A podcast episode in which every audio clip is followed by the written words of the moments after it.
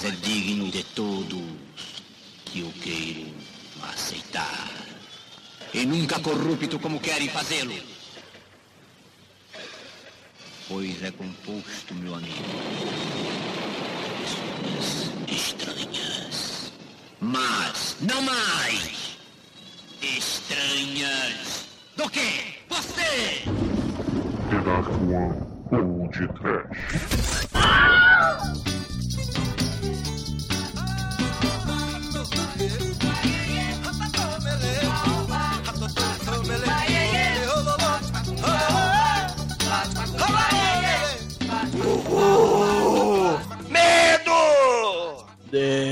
Desespero. Pânico! Tóxico! Ai, cinco. Ai, meu Deus! Sofram, ouvintes! Sofram! Começa agora mais um podcast. Aqui é o Bruno Guter, ao meu lado está o bêbado chato pra caralho da Denaclan Productions, Douglas Freak, que é mais conhecido como Exumador. Bruno! Vá cagar no mato! Seja livre! Deixe de pensamento careta! O LSD é a viagem!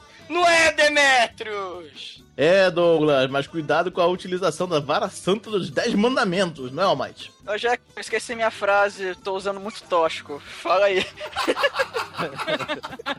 É, Almate, se você ficar usando tóxico, tóxico, você vai encarar a vara santa de Sarão. Marcos, né? Pois é. É, drogado usa tóxico e tarado usa tóxico, não é? Pois é, meus caros amigos e ouvintes, estamos aqui reunidos novamente para amaldiçoar a todos, pois estamos aqui para falar de Ritual dos Sádicos, o filme mais polêmico do José Mojica Marins, que é mais conhecido como Zé do Caixão. E antes que o psicopata do mal injete LSD em nós, vamos desencavar essa obra. Vamos para o programa. Sejam livres, livres. É do caixão. Zé do Caixão. Você não tá falando com o Zé do Caixão. O Zé do Caixão tá no cemitério. Aqui é o José Mojica Marins. Eu moro no Castelo dos Horrores. Eu moro no castelo. Não tenho medo de assombração.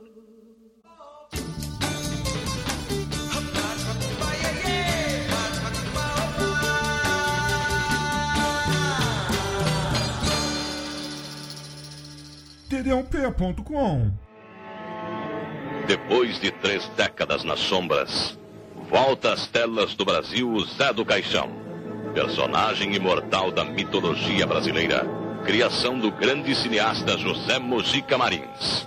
O Despertar da Besta. Um filme violento, incendiário, quebrando todos os tabus da moral hipócrita, iluminando com a dura luz da verdade a face oculta de cada um. Considerada a obra-prima de José Mojica Marins, O Despertar da Besta chega às telas sem cortes. Mais atual do que nunca. Uma verdadeira bomba no cinema brasileiro superando tudo: o bem, o mal, a morte. Seu corpo ficará tenso, seus nervos virão à flor da pele, confirmando as palavras de Nostradamus, confirmando a própria Bíblia Sagrada. Você verá com antecedência o dia do juízo final. amigos,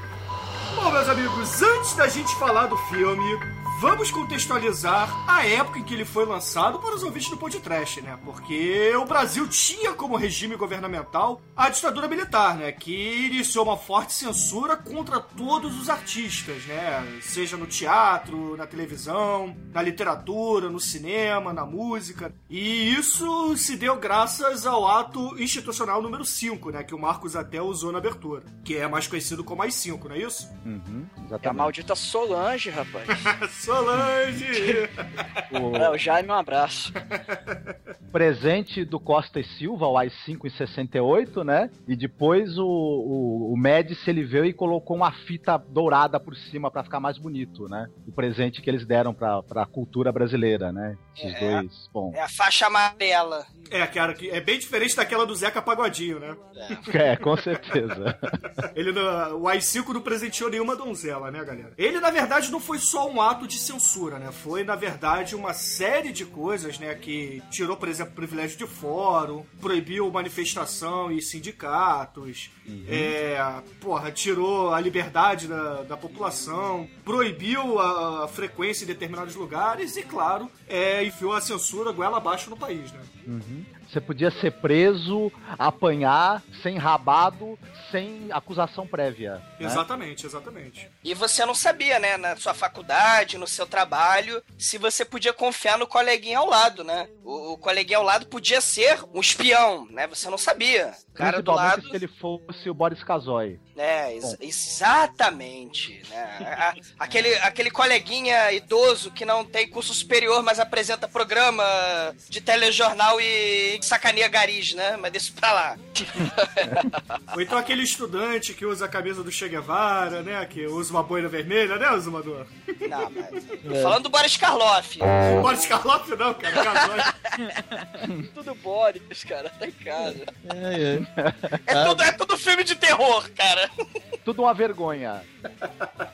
Uma coisa, uma coisa que eu falo, quero falar do, dessa época também, né? Que eu tenho, eu tenho um, contatos né, com essa época, né? Afinal, meu pai é PM, do Rio de Janeiro, dessa época. Então ele, me conta umas historinhas assim de, de repressão, que é do, do tipo, tem um policial no- na estação de trem, né? Policial disfarçado, obviamente, né? Ele vê um cara suspeito com uma mochila. Aí ele senta de um lado com a mochila, assim, na, naqueles bancos, né? E o cara senta do, do outro. Aí fica um olhando de rabo de olho pro outro, né? Até que ou um toma iniciativa, né? Aí descobre que um é polícia secreta e o outro é polícia do exército Olha.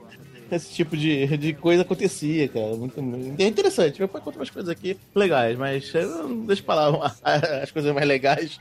Mas esse tipo de coisa acontecia mesmo. Essa perseguição era velada, era real. Essa discussão a gente teve bastante no podcast 47, 48 e 49, especificamente, né? Que foram os primeiros podcasts que a gente fez sobre a vida e obra do José Mojica e os três principais filmes com personagens Zé do Caixão. Excelente. Então, pra galera que quiser se aprofundar mais, eu aconselho escutar esses programas, tá? E não sei quanto a vocês, mas é em questão de ditadura e etc, tem muito material, muito documentário bacana, muito livro legal que a galera pode procurar para ler também. Vocês recomendam algum pra galera? Ó, É. eu gostaria de. é, não que eu, que eu tenha conseguido assistir, né? Infelizmente, mas eu, eu vi falar que tem um, um documentário assim de 15 minutinhos, curta, né? De documentário, chamado Fogo Fato, né? Que ele fala justamente sobre o, esse filme que nós vamos comentar aqui. É que infelizmente eu não consegui, parece que é um extras de DVD e tal, né? Isso, é. Tem no- nos extras do DVD que foi lançado remasterizado. Que na verdade é um que tem um box com vários. Vários filmes do, do Mojica e tem essa entrevista. Na verdade é uma entrevista, né? Uma entrevista com algumas pessoas. Sim.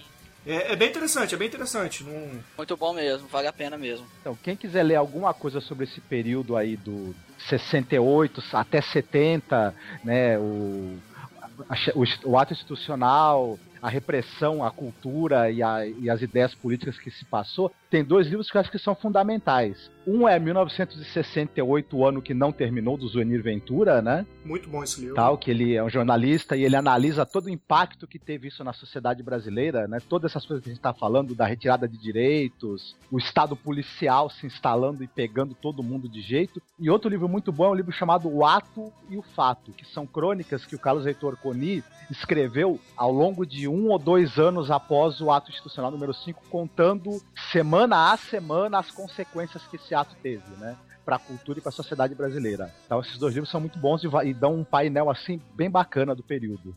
Eu, eu gostaria de, de recomendar um livro escrito pelo próprio Carlos Reichenbach, né? Que ele tá no elenco do filme, é um diretor, né, do cinema marginal, da Boca do Lixo, foi falecido esse ano. Ele fez o cinema como razão de viver. Mas nesse livro fala sobre os filmes que marcaram a vida dele, não assim como aqueles filmes de acadêmico, né? Ah, o acadêmico chega e fala, ah, são os filmes fundamentais para se entender cinema de forma acadêmica. Não, são os filmes que ele viu, por exemplo, quando ele tinha terminado com a namorada, ou filmes que fundamentaram a carreira dele como cineasta. E um dos filmes que ele cita no livro, Cinema como Razão de Viver, é justamente O Ritual dos Sádicos, que é uma experiência única. Trabalhar com José Mujica Marins sempre é uma experiência única, né? E qual é o nome do livro? É o cinema como razão de viver.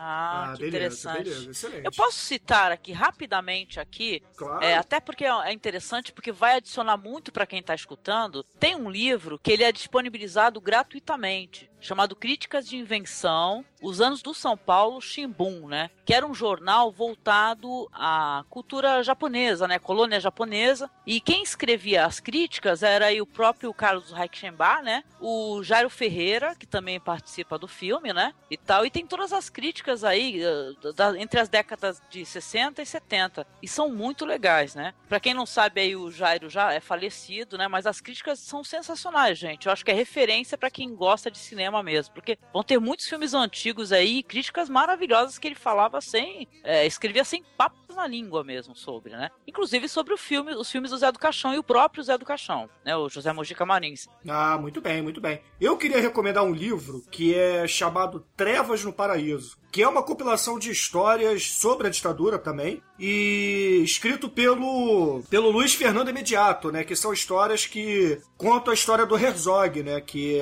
foi torturado até a morte, etc. Então eu acho que esse livro aqui consegue contar muito bem o como a ditadura foi cruel eh, nesse país, principalmente com as pessoas que iam contra a opinião militar. É, seja jornalista, seja artista. Tá? Muitos artistas e muitos jornalistas foram assassinados aqui no, no Brasil nessa época, ou tiveram que se refugiar fora do país, né? É, pedir asilo político, né? Você vê aí Caetano Veloso, Chico Buarque e uma outra infinidade de artistas que provavelmente muita gente já ouviu falar sobre isso. É, a ditadura tinha aquela famosa frase: Brasil, deixe ou desapareça, né? Exato. Era mais ou É, menos é, isso. Ame-o Deixa. ou deixe-o, né? Ah, eu pensei que era Não, deixa ou porra. Bom. É.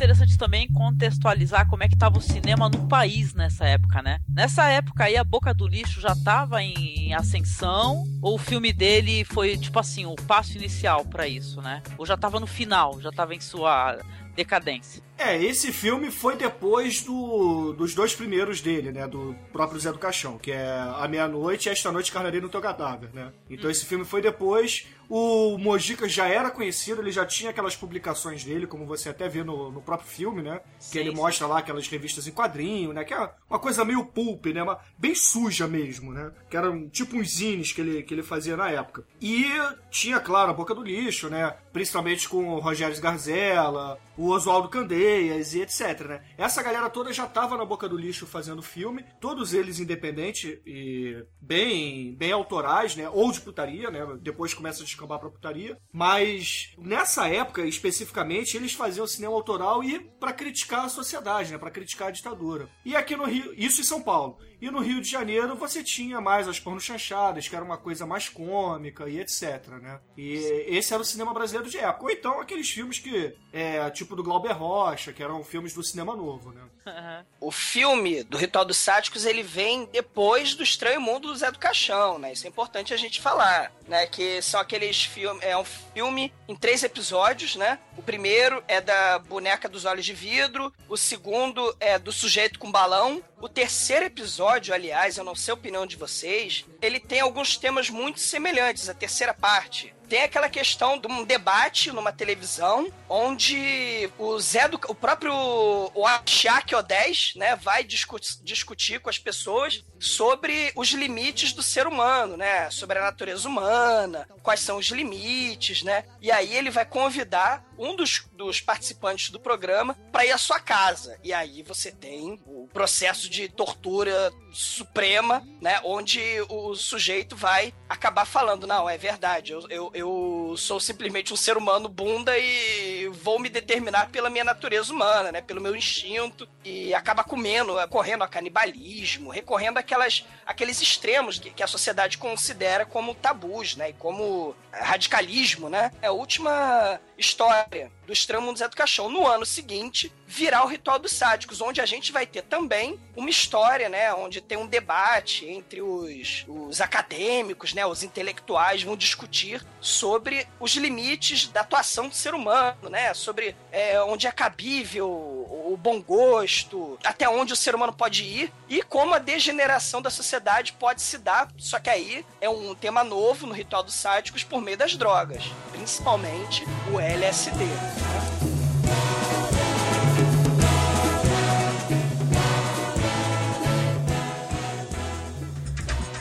Memória de um tempo onde lutar por seu direito é um defeito que mata.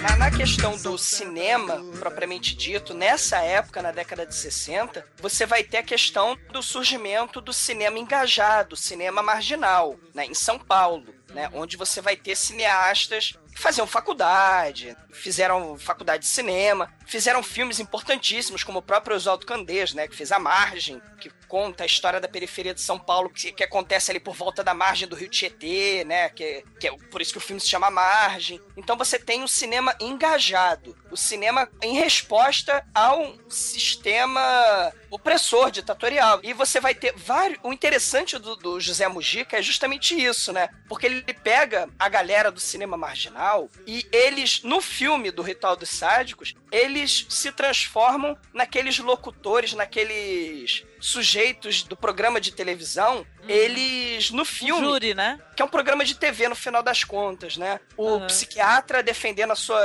a sua experiência e você tem um monte de intelectualoide chato, né? Que são os conservadores, é, é a burguesia intelectual chatoloide e conservadora daquela época. E você tem representantes importantes do cinema marginal daquela época, né? Como o Jairo Ferreira, né? Sim. E o Carlos Jaquembá e, e outros, né? Eles vão Maurício ser... Capovilla também tava, era um Sim. deles, né? Que tava ali debatendo, né? Com o psiquiatra. Sim. Eles vão ser, olha, paradoxalmente, né? De forma interessante, no filme do Zé do Caixão, eles vão ser aqueles conservadores, né? As drogas são fim da sociedade, a juventude está perdida, né? Você vai ter isso no filme do Zé do Caixão. Um dos, assim, rapidinho então, só mencionar rapidinho, porque é muito foda, porque a gente tá falando de cinema marginal. Eu preciso que vocês assistam, quem não assistiu, Hitler Terceiro Mundo que é um filme de 1968 do José Agripino de Paula. É um dos filmes dessa época e você vai ter no elenco do filme é um filme desses, é, é porque aquele esse tipo de filme é um filme político e tem aquela questão, né? É, edição recortada, tem roteiro não linear, né? É, parece uma história é, surreal, né? É, é uma espécie de cinema diferente, um cinema contestador que vai contra aquilo que estava né, no, no mainstream. O Hitler Terceiro Mundo vai ter, entre outras cenas surreais, viajantes escalafobéticas, vai existir um samurai que vai cortar as pessoas na feira lá de São Paulo, que por acaso é Jô Soares, cara. É o Jô Soares de samurai saindo de dentro da Kombi com a, com a espada katana empunhada, cara. Isso em 1968. Eu preciso recomendar esse filme porque a gente falou do cinema marginal. Mas está recomendado. Quem quiser encontrar mais outras obras, mais outras peças raras do cinema marginal, também recomendo o Império do Desejo, né? Do, do Oswaldo Candeias, que é o filme mais politizado dele. É um filme surreal também, é um filme até anarco. Ele faz apologia ao anarquismo, né? Mas tá, tá valendo. Então não vou, não vou deixar de citar, olha, eu tô querendo muito tempo já fazer um podcast sobre um- uma pessoa importante na figura do cinema, assim, do cineclubismo, né? O Marcos sabe, o Marcos conheceu pessoalmente, né? O Maurice Legear, né? Porque pra quem tá ouvindo a gente falar de- desses caras, do cinema marginal e tal, o curta que o Jairo Ferreira, né, ele fez uh, sobre o Maurice Legear é muito interessante, né? Que é o Guru e os Guris, né, Marcos? É, e o, e o Morris era um cara que ele adorava cinema, ele tinha uma atividade de cineclube aqui na, em Santos, né? E ele era o cara que sempre falava o seguinte: olha, quem gosta de cinema tem que conhecer primeiro de tudo o cinema brasileiro e o cinema marginal. Senão, Isso. senão não me venham falar de Godard e de Tarkovsky, viu? É, é muito fácil você. Enfim, né? Ser, ser, ser, sei lá, cinéfilo de festival de cinema, né? Ah, cara, eu não tenho nada contra, entendeu? Não tenho nada contra, mas é, é aquilo, né? Enfim. Eu não quero, não quero entrar em atrito novamente com a É. galera do. a galera frufru aqui. Galera frufru, né, tinha um certo antagonismo entre o cinema marginal e o cinema novo, né, diga-se passagem. E, e uma, e uma, digamos assim, uma preferência da crítica intelectual burguesa pelo cinema novo, e ele ignorava, ignorava grandão, né, o cinema marginal, que é onde talvez tivesse o maior número de ideias e de, e de totalmente quebra de todos os limites narrativos que o cinema tinha, né, de toda essa estrutura Exatamente. que o, que o cinema brasileiro criou, é, meio mecânica nos anos 50, né? Que era um cinema muito comercial. Quem rompeu com tudo isso mesmo de vez foi o cinema marginal, né? Sim, Não foi o cinema... Principalmente na boca do lixo. Uhum. E apesar, assim, do academicismo, mas é aquilo. O apelo popular é fortíssimo. Você sempre tem, como protagonistas, aquele pessoal, vamos dizer, com cara de povão, sabe como é que é? É o povão protagonizando as películas. Então você tem várias características em comum com o cinema marginal e o próprio cinema do José Mujica Marins. Apesar né, da falta de entendimento sobre diversos assuntos do José Mujica Marins, como, por exemplo, o efeito das drogas, né? Mas desse.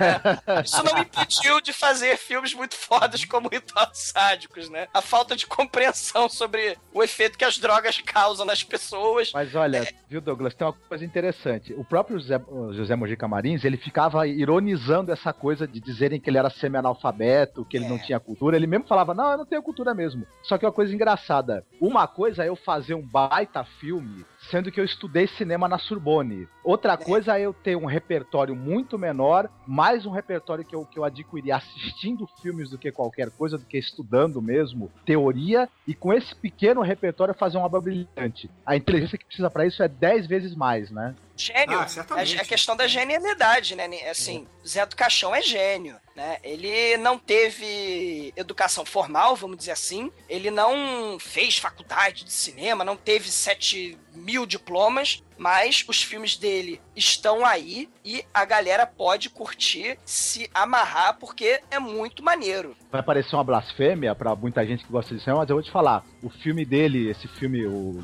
Ritual dos Sádicos, não fica nada a dever pro filme Simão no Deserto, do Buñuel.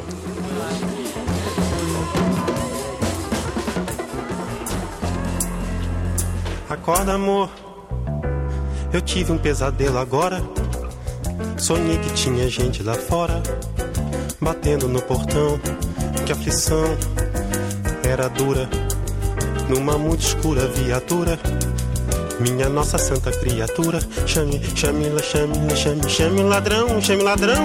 Acorda, amor. Vamos aproveitar agora e falar então do ritual dos sádicos, né? Eu acho que a gente conseguiu dar bastante background, né, para as pessoas entenderem como era o Brasil na época, como era o cinema brasileiro na época, como era a política e, claro, como era o José Mojica Marins, né? Como era o cinema dele. O ritual dos sádicos, a diferença dele para todos esses filmes que a gente já citou, inclusive para os filmes anteriores do José do Caixão, ele foi totalmente proibido, né? Porque o filme anterior do Zé do Caixão teve o final modificado, né? Botaram lá o Zé do Caixão pedindo redenção, né? Deixando de ser ateu e pedindo glória a Deus, etc, né? O que, na verdade, no filme original não era nada disso, né?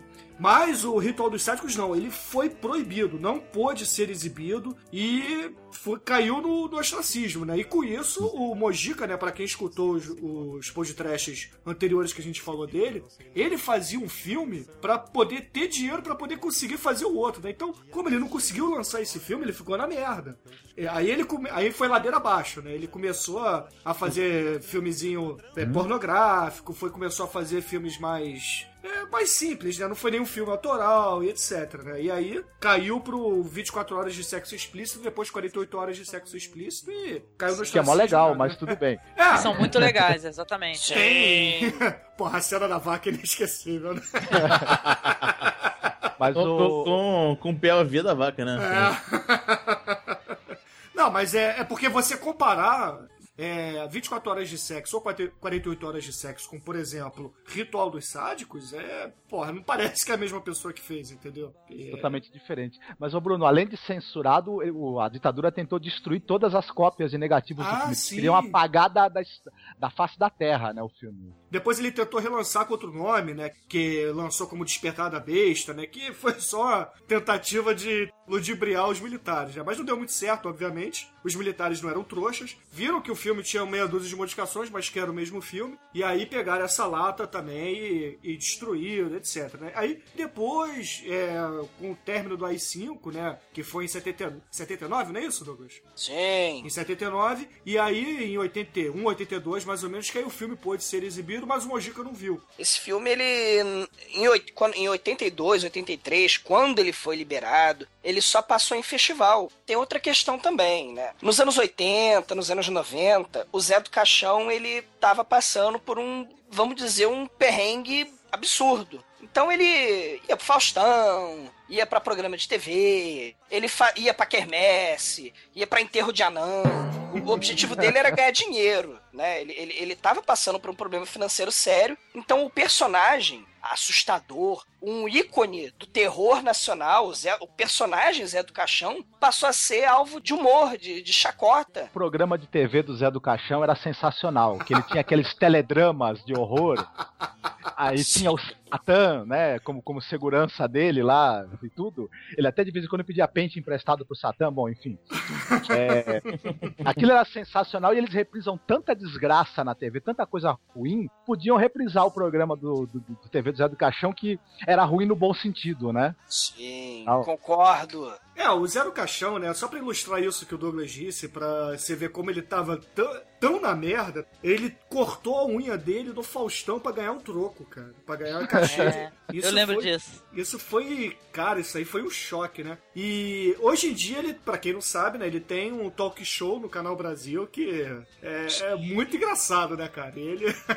Entrevistas são boas, realmente, né? Você vê um pessoal legal que vai realmente vai lá, respeita e, e reverencia o cara. Você sabe, vê que, a- acima de tudo, tem um respeito, né? É mesmo no programa dele.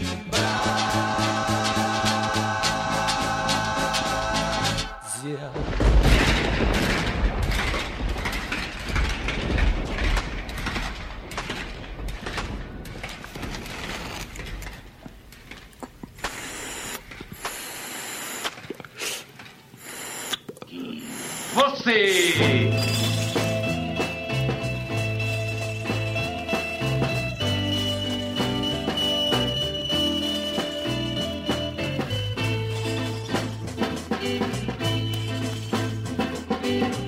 Was five and he was six. We rode on horses made of sticks.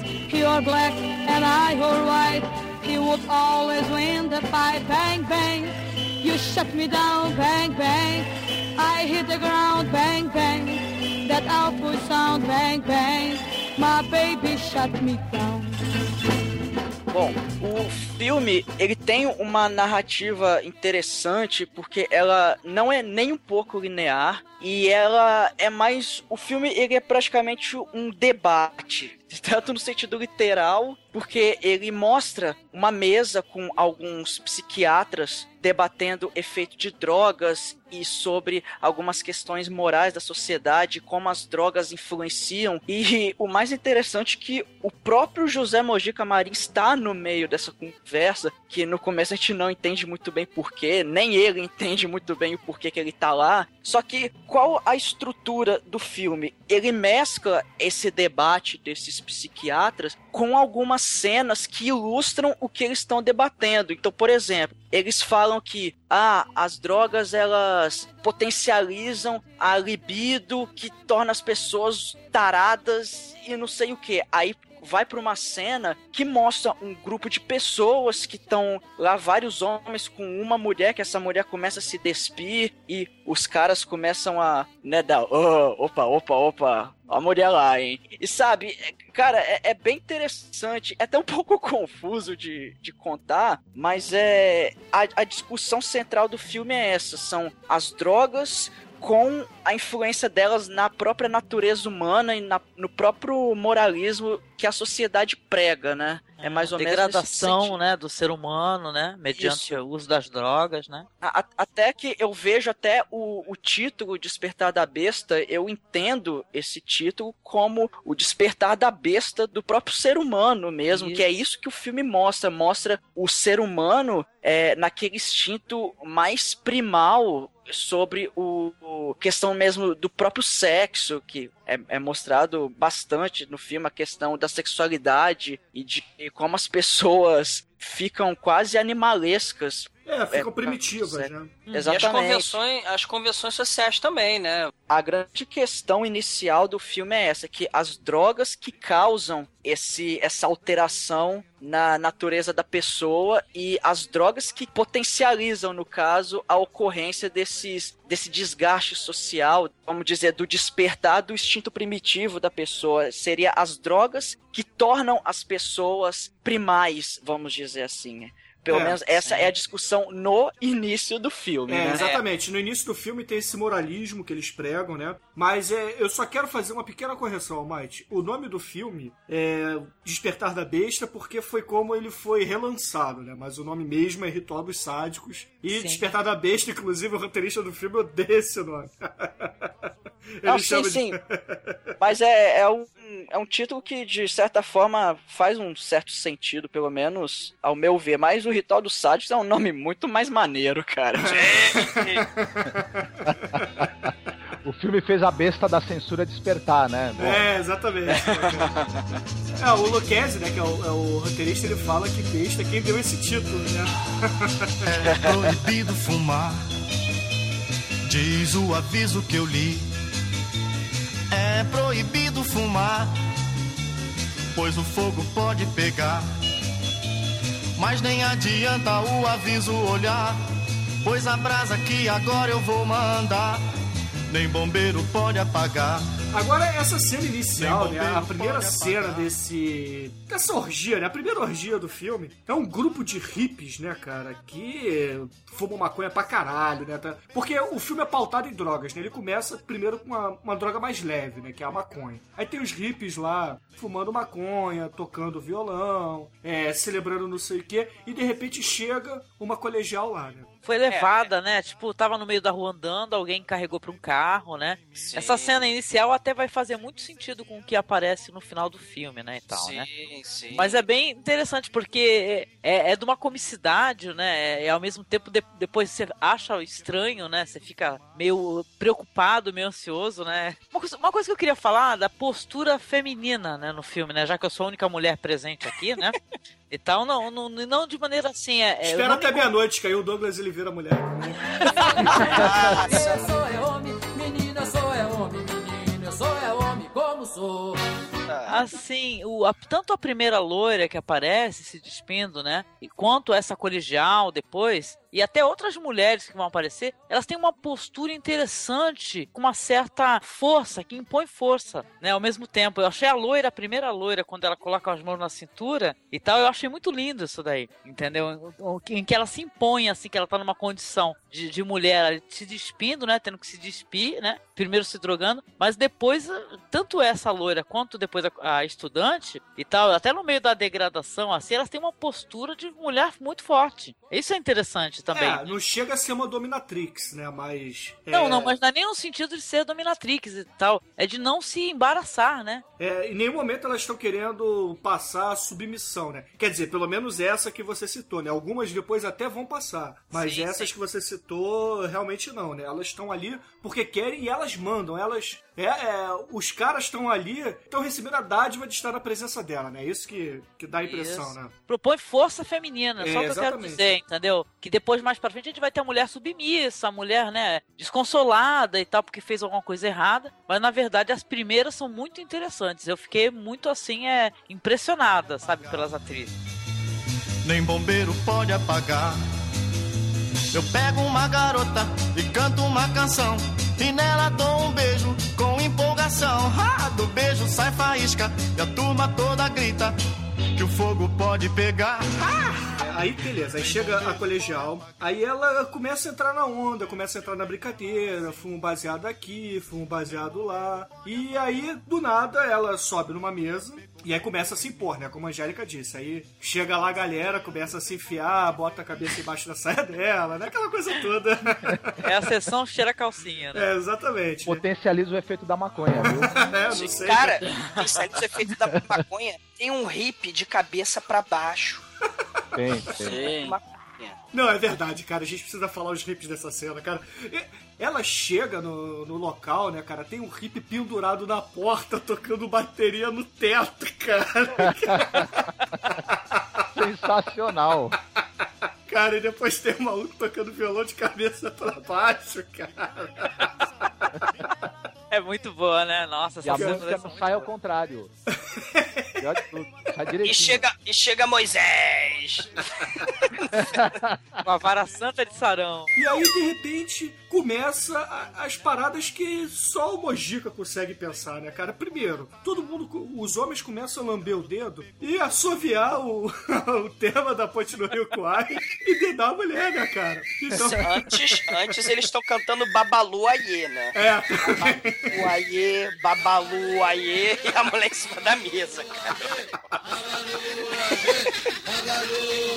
E aí, pô, não satisfeitos eles começarem a dedar a mulher em ritmo do Ponte do Rio Kwai, eles começam a estalar os dedos, né, cara? Do tipo, yeah, yeah, yeah, yeah. O melhor estilo West Side Story, né? Os caras são afinados, hein? São, porra. Mas esses caras são músicos, né? Essa parte aí do filme são... É, é a galera musical que seguia o Zé do Caixão, né? É, a Denise De Calaf é um achado nessa trilha sonora aí. Ela vai cantar guerra, né? Paz. A, a letra é impressionante né, nessa hora do filme. Zé do Caixão quis abrir o filme com uma cena impactante e uma trilha sonora impactante. Essa moça, a, a De Calaf, né, ela é uma espécie de cantora na época do- dos anos 60, politizada, como João Baez, como a Mercedes Sosa. E ela vai ser totalmente esquecida e relegada aqui no Brasil. E ela hoje, até hoje, ela é considerada uma das grandes cantoras da América Latina, pelo México, pela Colômbia, pelo Peru, por aí vai.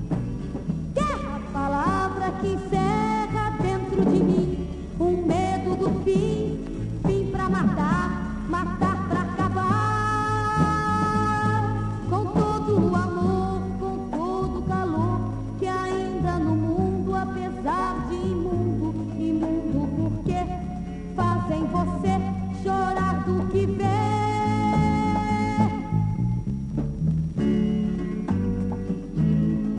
aí depois, né, tem o, o- lance do- da mulher começar a- os trabalhos, né? Porque vai chegar um malandro e, e vai começar a, em vias de. Vai, vai começar a fazer sexo com ela, né? Só que aí chega na cena, cara, Jesus. Chega meu pai. Ou Moisés, não sei, né? Porque ele tá segurando lá o, o- a- aquela tablatura de 10 mandamentos, né? Isso, é, mas Moisés mesmo, cara. Moisés do filme do. Dos 10 mandamentos. Fundamentos mesmo, né? Charlton Heston, a brasileira, né? Muito bom, cara. Cara, chega um malandro, cara, com uma, uma toga daquelas é, cristãs, né? É aquele, aquele vestido de Jesus, né, cara? Com um cajado grande pra cacete, segurando a tablatura com os 10 mandamentos. Aí todo mundo começa a cantar Ave Maria, né? É muito foda. Cara, essa cena é muito boa, cara. Essa cena, essa cena é totalmente inesperada, cara. Você tá vendo o negócio lá? Aí, cara, tá vendo e tal, né? Perversão, blá blá blá, aí pá! Cara, esse negócio te dá um choque de, de, de realidade. Ué. Não, e é tudo muito sutil, né? Praticamente, porque aparecem só as sombras, né? Não vai Isso. aparecer nada, não vai ser nada explícito, né? É, nada nesse filme é explícito. Nada, nada. Aparece um peitinho. É, apare... não, aparece peitinho sim. É, Peitinho é o que mas mais só- tem. Ah, tá, tá. Apareceu lá pro inferno. Não, é e, apare- e aparece saco também, né? É O verdade, é. importante é mencionar nessa cena, é, recebe o, o pinico, né? Aí, né? Ah, é verdade, né? Não, mas Tem- o, pinico é na cena anterior, que dá stripper. E E o pinico é, é- é uma sugestão de que eles vão comer o cocô dela, né? É uma É. sugestão de coprofagia, né? Logo no início do filme. É, exatamente, né? Porque é, é, é um ritual, né, cara? Então essa mulher, ela faz várias coisas, inclusive ela dá cagadinha no pinico pra galera comer, né, Mas Nada explícito, tô falando. Nada tô falando- explícito, né? Mas fica É, subentendido. A única, a única coisa explícita mesmo é quando vai pro inferno, né? Nas, nas situações de que realmente apare, que aparece sexo e tal, aparece aqui no- na realidade, entre aspas, né? É, nada aparece de fato. Mas enfim, enfim, como é que fecha a cena lá de Jesus barra Moisés com a, com a menina colegial, cara? Ele pega o cajado, meu irmão. e a tocha na mulher, cara. Cara, e a mulher começa a gritar, gritar, gritar e de repente morre, entendeu? E aí que começa aquela primeira coisa, né? Ah, foram as drogas, essa falta de, de vergonha, essa falta de moralismo, esse liberalismo todo que matou a menina, né? E aí a gente vai pra segunda, né? Pra segunda cena de drogas no filme, né? Porque essa foi a maconha, né? A maconha levou os caras a ver Moisés. e como é que é o nome do cajado, Angélica? Ah, é a vara santa de Sarão. né? Saravá. Moisés com a vara santa de Sarão. Inclusive, você quer explicar o que é isso pros ouvintes, Angélica? Deixa o Marcos explicar porque a piada veio dele, né? A gente já usa faz algum tempo já. Aleluia. Que a gente sempre, eu sempre ouvia, é, esse mês na igreja tal venha receber o óleo santo de Israel, venha receber a, a, sei lá, a passada de mão na bunda santa de não sei quem. Aí eu falei, pô, o pessoal, que- o pessoal esse mês vai, vai receber a vara santa de Sarão, né? A igreja tal. E, tal. E aí no filme realmente, né? E ela é tão grande que você morre de traumatismo craniano quando ela sai pelo outro lado, né? Pela cabeça. É bem, bem canibal holocausto, né? Isso aí, né, cara? Você empala. é. O, cara, Moisés empalou a menina, cara. A verdade é essa. Tadinha, cara. tadinha. E é sempre importante a gente colocar na discussão, depois que os drogados usaram a droga, eles vão cometer os crimes hediondos, né?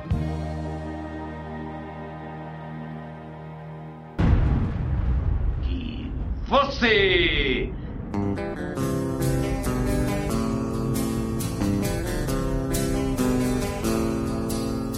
Você é luz, é raio, estrela e luar.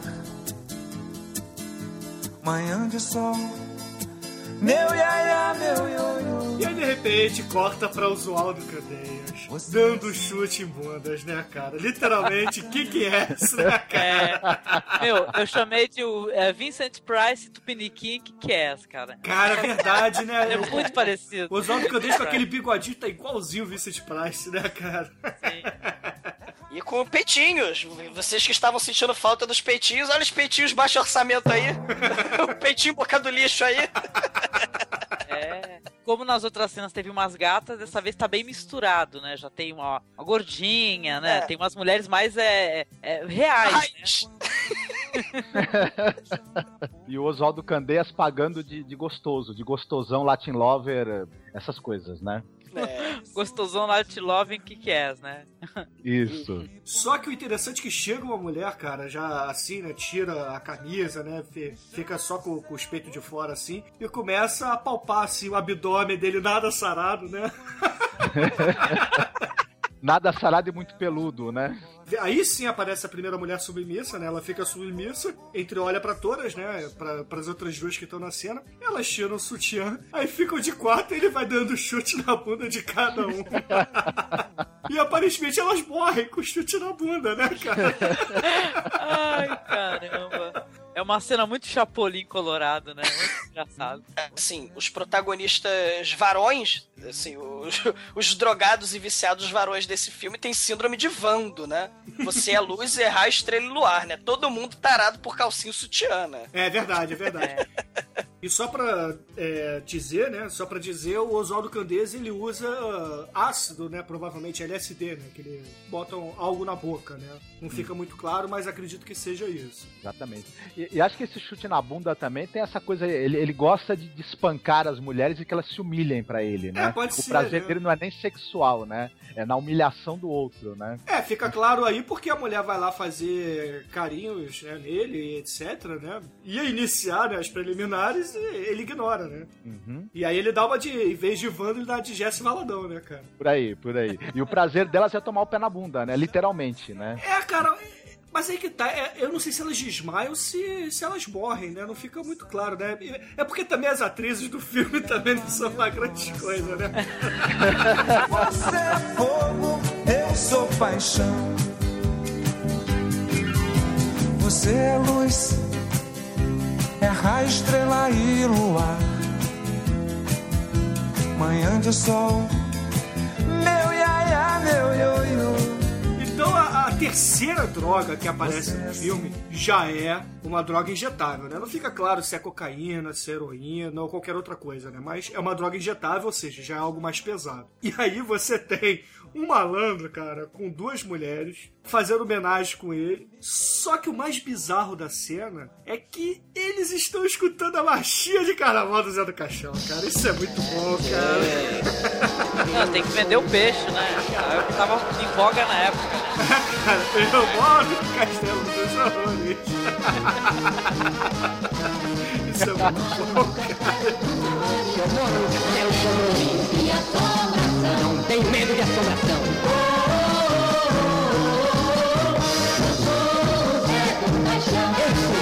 Cena é muito maneiro a gente falar. Zé do Caixão veio sem. O Zé Mujica veio que veio, cara. Ele tem quase dois minutos de cena nesse momento de pele perfurada pra injetar heroína ou LSD, o que quer que seja. É uma cena onde a É uma gente agonia, tem. né? Absurda, Exato. Ela injeta É, no é- pé, inclusive, né? Porque Exato. isso, é, inclusive, é uma prática entre drogados, né? Pra quem talvez as pessoas não saibam, mas por vários motivos os drogados às vezes param de ter veias saudáveis no braço, né? E passam a usar as veias dos pés, ou então até mesmo para esconder o trabalho. Por que será, né? É, por que será, né?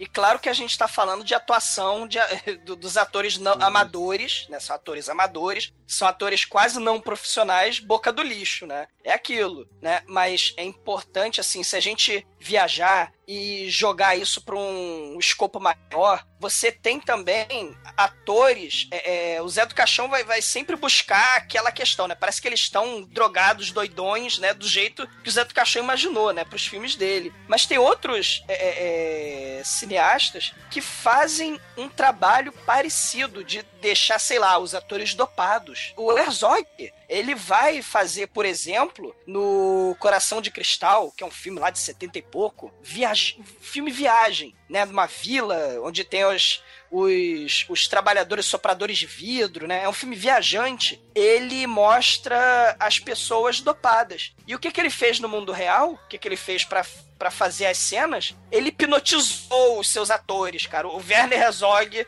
pegou e hipnotizou as pessoas para deixá-las dopadas, né? Assim, né? Eu não sei o que, que o Zé do Caixão, o esquema de trabalho dele com os atores. Devia chegar pro cara, você, cara de drogado.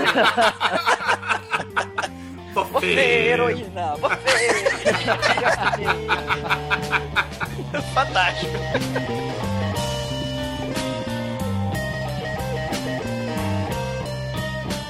Ah, câmera. Ah, eu acho que pra representar essa coisa, tipo, como o cara tá drogado e pra gente entender a sensação da pessoa, já que o ator nem sempre consegue passar, quando a pessoa acaba de se injetar ou de consumir o tóxico, né? Ele começa a desfocar a imagem, a tremer a câmera, a fazer a câmera oscilar de um lado pro outro. Então, a própria câmera acaba indicando como é que o cara tá, né? Que o cara tá mais pra lá do que pra cá, né? O, o filme The Trip, né, que tem o do, Roger Corman, que tem o, o Peter Fonda, né, vai ter o Dennis Hopper, ele vai também usar isso. O filme é de 67, né? O, o filme sobre LSD também é uma mega viagem e tem os efeitos da dopação, né, das pessoas, o efeito alucinógeno, a câmera vai provocando esse tipo de efeito. É bem interessante. Só que o filme do, do Roger Corman é colorido. Por enquanto, o nosso querido José Mujica Marins está utilizando no mundo real, no mundo da verdade, no mundo que nós conhecemos, quase documental, ele tá usando o quê? O preto e branco, né? Isso é bem interessante. Não, e detalhe, o Zhang Mu fez, né? O, Caminho pra Casa, quando ele tá no mundo real, o filme é em preto e branco, né? É. E as recordações são todas em, co- em cores, né? Sim, sim. Exatamente, exatamente. Você!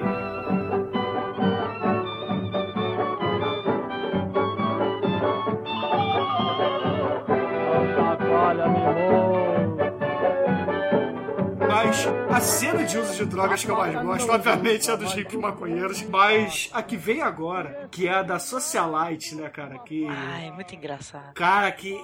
É porque é o seguinte, né? Você corta pra um. Você, você sai da marchinha de carnaval lá com homenagem a Troá, um repórter policial, né? Depois a gente vai descobrir que ele é um repórter, pra uma mulher chegando numa casa com um mordomo, né? De gravata Não, borboleta. não. Ela chegando numa casa com um jumentinho lá, um cavalinho. Caralho, é ela chega. No primeiro, antes dela, dela entrar na casa, ela já tá segurando por uma cordinha entrando tipo na garagem.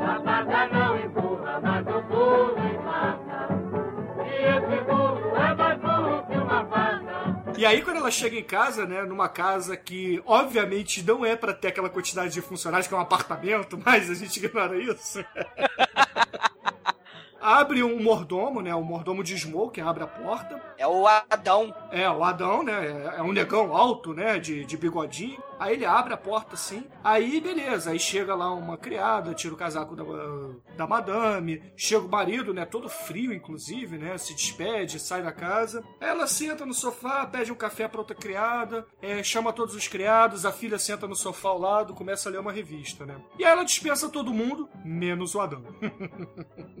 Por que que ela dispensa todo mundo? Fica aí, negão. É. Resumindo a cena, a mãe deixa o Kid Bengala lá pra comer a filha dela e ela fica de voyeur. Não, comer não. Veja bem. Ele fica de quatro imitando o cachorrinho e chega na. E aí a, a Socialite pega a cocaína, cheira a cocaína e vai se agarrar com o Jeg depois, cara. É zoofilia, cara. É, que isso, é, é tudo muito sutil. Você tá fazendo carinho no Jeg. não. É. Porra, mas fica subentendido, né? Aí a própria filha, né, porra? A filhinha dá cruzada de perna Sharon Stone, né, cara? Assim, pro Adão, né? Ela, só que ela tá com calcinha, né? Porque a gente tá em 1969, né? E, e o Adão já se interessa, né, cara? E ela vai pra trás da porta junto com o seu animalzinho de estimação, a Socialite, e eles são felizes, né, cara? É a perversão sexual, né? Aí o, o José Mujica tá falando, né, da perversão sexual provocada pelas drogas.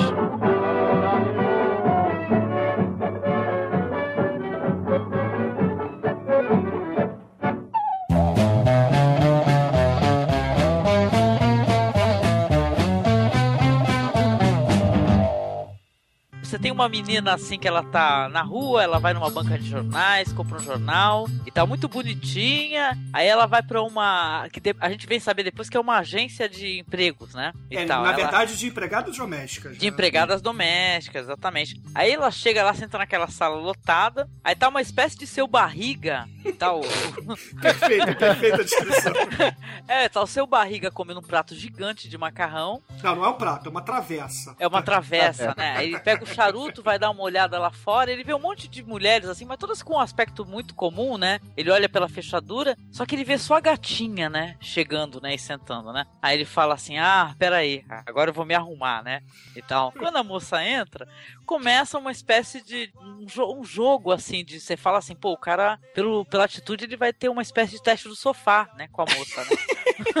Mas não acho que não chega nem a, um, a, ser um teste do sofá, na verdade, né? É um, um, jogo bem interessante que ele fala pra ela sentar e tal, e começa a palpá-la, né? E você escuta assim, é, os pensamentos, né? O que estão pensando, né? Ele falando assim, opa, vou me dar bem. Ela, ai meu Deus, aguenta, ele é feio, mas aguenta, né? E tal. É, é muito engraçada, né? Ao mesmo tempo é muito cruel, né? Esse momento, a gente vê claramente a influência dos quadrinhos, né? Porque os pensamentos do, dos personagens inseridos depois da filmagem só falta soltar o balãozinho da cabeça deles, né? Sim. Da filmagem. E, e, você tem aquele, aquele tipo de pensamento totalmente de quadrinhos, né? Só faltou o balãozinho saltar da cabeça deles, né? Exatamente. É... Parece fotonovela, né? Coisa Isso. de fotonovela, que é até da época disso, né? É, é. com certeza. E uma coisa que eu gostei muito dessa cena, assim, acho que vocês também, é que ela fica imaginando, primeiro ela vê ele comendo, aí ele tá comendo, é claro, uma aquela travessa gigante de macarrão, aí ela olha para ele e ele se transformou num porco, né? No é. momento ele é um cachorro, depois ele se transforma no cavalo. Aí quando ele se transforma no cavalo, ela fala, começa, não, não, não, né? aí, aí ele fala assim: ah, tudo bem, você passou no teste, eu tava te testando. Aí vai levar ela pra uma outra salinha, nessa outra salinha só tem uma cama, né? Cara, que, que, que é isso? Que isso?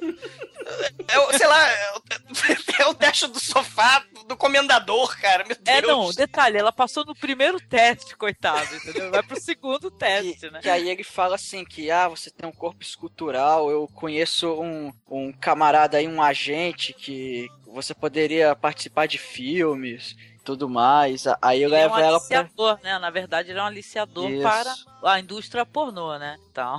Ele Mas quer, é uma cena quer... tão triste, é um final tão triste, né? Eu achei... Tem até um colantezinho em cima da cama, né? Como é que foi perdido aqui, nunca retornará, o um negócio assim. Só reconhece o bem quando o perde, né? Isso. É, só valoriza o bem quando o perde. Isso. É, porque ela era virgem, né? Ela tava se guardando pro casamento. E o interessante é que o gordão, né? Esse comendador gigante, seu barriga aí, ele, na verdade, a tara dele é ser voyeur, né? Porque ele chama Isso. o malandro e o malandro vai lá sa sapecar a virgem e ao mesmo tempo que ele tá usando pó também, né? Ele tá cheirando e se masturbando vendo a mulher perder a virgindade, né? É, é muito legal, cara. Esse e o legal macarrão é. potencializa o efeito da cocaína dele. Esse filme também é um grande tratado sobre como as coisas que a gente não imagina potencializam o uso da droga, né? É, cara, o cara beleza. do Larica Total se baseou nesse filme, né, cara? é, a moça dessa cena é a Italanandi, né? Por é, sinal, né? é isso que eu ia falar, é. é a Bem novinha, né? Quase não reconhece ela, porque a gente só vê ela caída pra cacete, né? Nos anos 80 já. ela, eu achei ela parecida com a Dona Florinda, né? Eu, esse filme aí eu fiquei meio que no episódio do Chaves em alguns momentos, assim. Ainda mais que era o seu barriga, né, cara? Sim. Contratando o seu madruga pra comer a Dona Florinda, né? Nossa. Cara, que imagem bonita. Mas é o que acontece, cara. Faz, faz uma foto colagem e bota lá.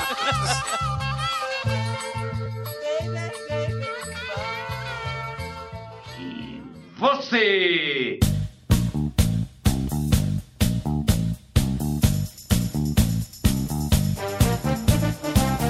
Então, na cena seguinte, nós temos um rapaz é, fisicamente assim muito parecido com o Sidney Magal, né? Sinal. Faz assim, simpático, com a camisa branca meio apertadinha no corpo, aquele jeito de Latin Lover, né? Que vai dançar é, Santa Rosa Madalena a qualquer momento, né? E ele está sentado ao lado de um tanque, né? De lavar roupa, bem explicado. E a câmera vai passeando, ela dá um close numa barra de sabão de pedra. E logo depois tem duas mocinhas, assim, simpáticas, assim, sentadas ao lado dele, né? E, e ele olhando para elas, assim, com um olhar assim meio provocativo. Se não me engano, ele dá, né, droga para uma delas, ou dá dinheiro, né? É, é isso. Ele dá pó, ele dá pó pra ela. Dá pó, isso. E aí elas vão tirando o sutiã, bem, de maneira bem sensual, vão tirando as calcinhas e dão na mão dele, né? E aí a câmera só tá mostrando ele da cintura para cima. E ele pega aquela a, as calcinhas e o sutiã Antes elas entram no tanque, aliás, elas entram no tanque que tá cheio d'água, né? Isso. Uhum. Então já as lingeries delas molhadas na mão dele e a câmera pegando ele da cintura pra cima e ele pega aquilo, daqui a pouco ele co- coloca ali na, na- na região da cintura e a gente começa a ver ele fazer os movimentos e a gente imagina que o danado tá se masturbando usando, né, as lingeries das moças. Eu pensei, mas que sem vergonha esse cara, né? Que taradinho. E a do cachorro me surpreende que eu falei, mas ele não vai mostrar. E a câmera desce e vai mostrar a hora que o cara tá lavando mulheres o sabão Isso é genial, cara. É, esse é homem que qualquer mulher pediu a Deus, né, cara? Só ele fica lavando roupa, né, e tal, né? Enquanto Cara, tá te olhando. É, isso na verdade é metalinguagem, né, galera? Isso aí é Aham, metalinguagem dele. Ma- Mas a gente não comentou ainda que esse filme é tão foda e a trilha sonora acompanha a fodidão desse filme, porque no momento que ele tá lavando, tá tocando, sei lá, cacá e balão, cara. É, as, as músicas que são que estão associadas às cenas são tão espetaculares, cara, que, que é um negócio que você não define. É verdade. Claro é que ele tá lavando aquelas roupas, dá, é, é um sinal de frustração sexual e que ele associa sexo à sujeira, né? Também. A gente pode fazer até essa leitura, né? Ah, depois que a gente para de rir, né? A gente faz essa leitura, é claro. Na segunda vez que você vê o filme, né? Isso. Porque na primeira você se escangalha de rir, né? Pois é. A outra história, a próxima, é a minha, meu Deus, é a minha preferida. Quer dizer, tem a primeira, né, do estupro com o cajado de São. Como é que é? De São Simão. É, a vara santa de sarão. É, a vara santa de Sarão, que, meu Deus, é, é- é nota mil, né?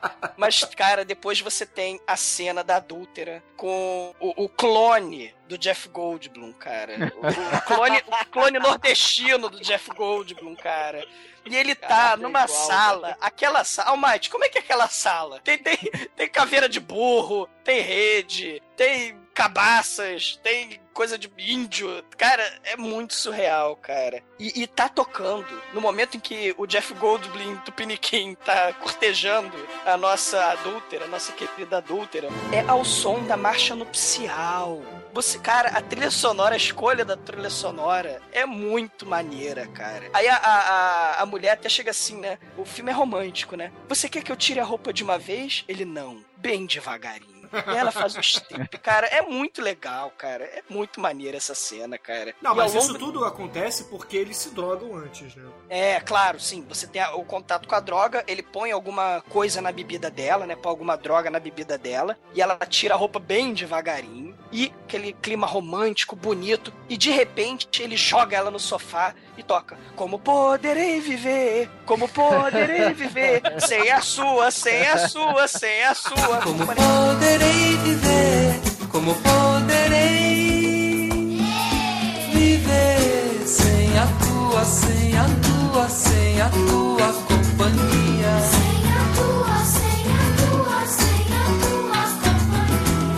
Espetacular. E alisando uma cabaça, né? Então, ele pega e fica alisando, alisando ele anda lá. A, cabaça é praticamente uma moringa. Não sei se vocês sabem o que é uma moringa, mas... Ah, É, pra beber água, né? Exatamente, pra galera. entrar galera naquele clima de sertão, né? Do, do local que tem um ar de sertão, né? E tal. Sim, é, e- e- caveira. e- bicho, aque- aquela parada tem um formato fálico absurdo, cara. e Ele fica lá alisando, vendo a mulher. Cara, o Mojica é muito foda, cara. Cara, aquilo ali é outra metalinguagem pra masturbação, né, cara? Ele não pode mostrar masturbação e, e tá lá. É, não, masturbação, ele tá dando uma bombada lá pra dar uma excitada, né? Tá tendo uma ereção de jeito homem. Depois dessas assim, o Marcos Noriega teve a leitura da cena anterior, né? Eu tenho uma leitura dessa cena, porque ele joga a mulher na, na, na cama e começa a alisar pra lá, alisar pra cá.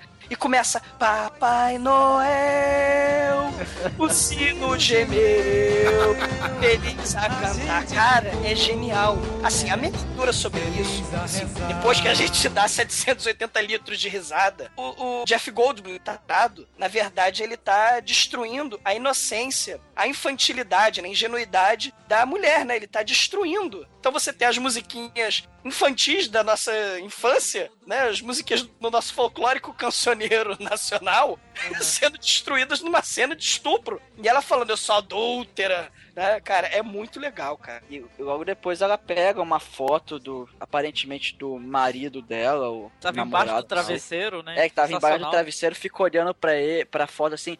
Ai, meu amor, eu, eu não queria fazer isso, estou te traindo. É, A, a, a mente não quer, mas o corpo não resiste. Aque- aque- Aquele papinho de mulher que tá doida pra dar uma, sacou? Ah, não, meu amor, não, não, é. A mente não quer, mas. Mas eu tô metendo com outro cara mesmo. Não sei o quê. É, você é meu único amor, né?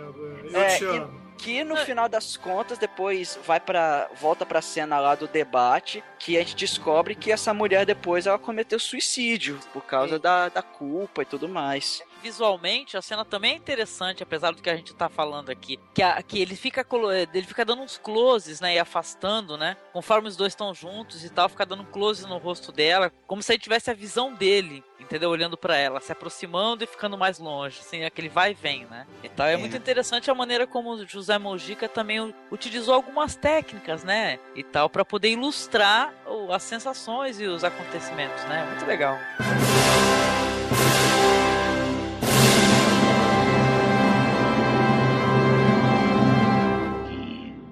Você!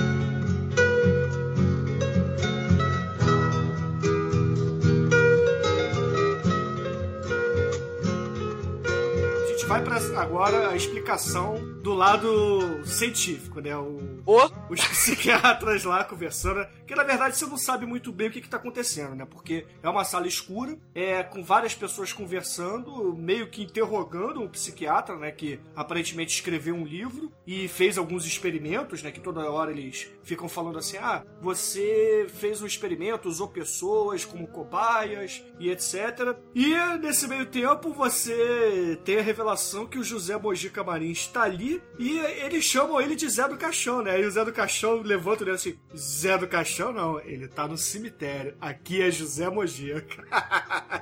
Isso é muito bom, cara, é muito bom. Porque você não sabe se o, o Zé do Caixão é um personagem ou se é real no filme, entendeu? É, ele deixa claro, né, que você tá falando com o José Mojica Marins, né? E ele, ele fala uma coisa bonita, ele fala assim, olha, ele fala que fazer cinema no Brasil tem muita dificuldade, né? É como se fosse você jogar um foguete, né, pra lua, né? Ele fala, ele fala aí sobre o fato dele não conseguir. É nesse, nesse momento ele comenta, inclusive, quando ele tá debatendo, né, com os caras lá, né? É, exatamente, né? Você vai, inclusive, pro, pra televisão, né? Porque o psiquiatra, ele vai explicar como é que ele tem a ideia de fazer esse livro, como é que ele tem a ideia de fazer esse experimento depois, né? Esse experimento científico com as suas cobaias. E ele vê um, na televisão um julgamento do Mojica, que naquele programa Quem Tem Medo da Verdade, né? Que lá no júri tinha a galerinha lá da, da boca do lixo, né? Sim. Inclusive, o Carlos Manga vai defender o Zé do Caixão, né? Que, que ele faz aquele discurso todo que a gente, quem conhece o Mojica sabe do que, que a gente tá falando, né? Que as pessoas chamam ele de idiota, chamam ele de ignorante. E na verdade ele fala que não, ele só quer mostrar a arte dele. Pelos campos a fome,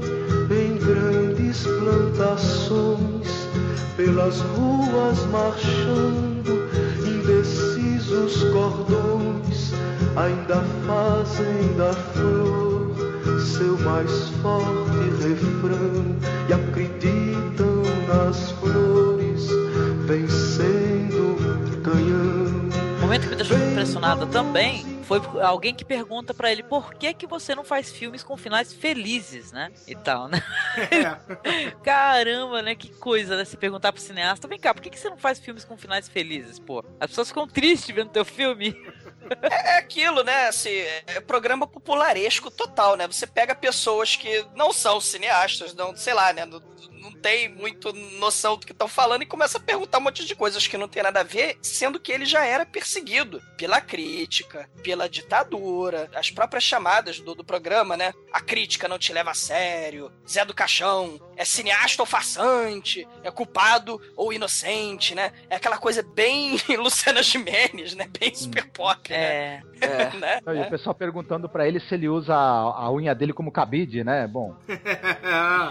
Não, faz as Fala perguntas sério. mais escrotas possíveis, né? Tentam desmoralizar o Mojica ali, né? E obviamente ele dá aquelas respostas dele de sempre, né? E a Angélica já tinha falado, né? A dificuldade do, do- de se fazer cinema no Brasil. Ele mesmo fala, tem uma cena aí, né? O programa realmente aconteceu, né? Ele pega é, trechos, né, de, de programas que aconteceram e, e ele fala: você tem que reinventar o que já foi inventado, porque aqui no Brasil você tem que fazer, refazer, reinventar a roda e sempre, claro, é, tendo que gerar pro público aquilo que ele quer assistir no cinema, né? O Zé do Caixão, o, Zé- o José Mujica Marins, ele sempre teve essa questão, cara. Ele sempre levou pro cinema aquilo que o povão queria ver. No início lá do programa, eles até mencionam que o, o Glauber Rocha falou bem do Mojica, né? E, O e Anselmo depois... Bart também. Isso, é, que, que mostra, né, que o, a galera respeita ele, é, reconhece o, o valor do trabalho dele, isso é bem é, bacana. nessa época desse filme, né? Porque antes nem tanto. É, mas tudo bem, não vamos entrar de novo na discussão do cinema novo, senão fudeu. É. Seguindo a canção, somos todos iguais, braços dados ou não, os amores. Aí o psiquiatra, finalmente, né, depois que ele explica que teve essa origem lá com o Zé do Caixão e etc, e aí ele vai e explica o que que ele fez pra ter essas cobaias, né? O que, como ele fez o experimento científico dele. Que foi basicamente é, achar quatro viciados em drogas de classes sociais diferentes, né? Aí pegou um- uma socialite, pegou uma menina mais jovem, pegou um, um cara trabalhador comum e um, um outro cara, né? Que seria o, o Vincent Price brasileiro, né? Como a Angélica disse. Que aí vai ser o, o, o Vincent Price, o Magal, a, a Loura Esquisita e a Socialite, né? Quem recruta os quatro pra ele é o traficante, né? Isso, sinal, né? exatamente, né? O, o traficante que vai chamar essas quatro pessoas pro psiquiatra, né? E aí, o cara, ele começa a fazer a pré-experiência, cara, que é levar os caras pras paradas mais bizarras, né, cara? Que é. Que é levar pra um teatro lá. Cara, sério, você vai pra um teatro que na verdade é um ringue de boxe. Gente, eu achei isso daí tão legal, né? Muito legal. Você achou tosco? Eu achei um barato. Não, não, não, não é questão de tosco, é questão de caramba. É, uma, é um ringue de boxe, mas tem a peça de teatro ali, entendeu? porque é uma experiência, né? É, vem cá, é a Itala Nandi e o Otton Bassos que estão lá no palco, se eu não me engano, né? Na peça. E a peça é do nosso querido mistificador da encarnação do demônio nada firme, o Zé Celso Martinez, cara. A peça de teatro é dele. Muito foda. Dos maiores teatrólogos do Brasil, né? E desde 1969 até a encarnação do demônio, ele tá sempre associado à filmografia do Zé do Caixão. Isso é bem bacana, né? E aí depois ele vai levar eh, essa galerinha aí da experiência pra assistir Esta Noite Encarnarei no Teu Cadáver do Zé do Caixão, né, cara? E aí depois ele vira pra galera lá e pergunta: Vem cá, o que, que você achou? Qual foi a pior experiência? Você vê a peça do Martinez ou vê o filme do Zé do Caixão? Ai, muito engraçado. O pessoal falando assim, é, eu achei ele muito interessante. A socialite, é, eu não, não achei grande coisa, mas foi que me deixou mais incomodada, né? Legal. Muito Pô, legal. ele é um Teve um gênio, que ele é um elogiou pra caramba, né? Teve um que falou, ah, que legal, né? O Sidney Magal lá, né? É, o Magal falou, né? Eu trabalhei com ele na televisão, ele é um gênio, tudo que ele faz é ouro. que é justamente, né, nesse ponto, o Mojica tá mostrando que o trabalho dele era bem dividido entre a população, né? Tinha a galera que odiava e tinha a galera que idolatrava, né? Então. É, é, enquanto no Encarnação do Demônio, você tem o, Zé- o personagem Zé do Caixão em busca das sete mulheres perfeitas para gerar a continuidade do sangue, né? Aquela questão toda. Você tem a busca aqui no Ritual dos Sádicos, você tem uma busca por quatro viciados para gerar a continuidade da experiência, né? Não a continuidade do, do sangue, né? Isso é bem interessante, né? Aí depois dessa coisa toda, né, da discoteca, do teatro, etc., fica decidido que o médico vai usar o Zé do Caixão como fonte das alucinações, né, cara? A experiência é o seguinte, ele vai injetar LSD na galera toda e vai gravar, né?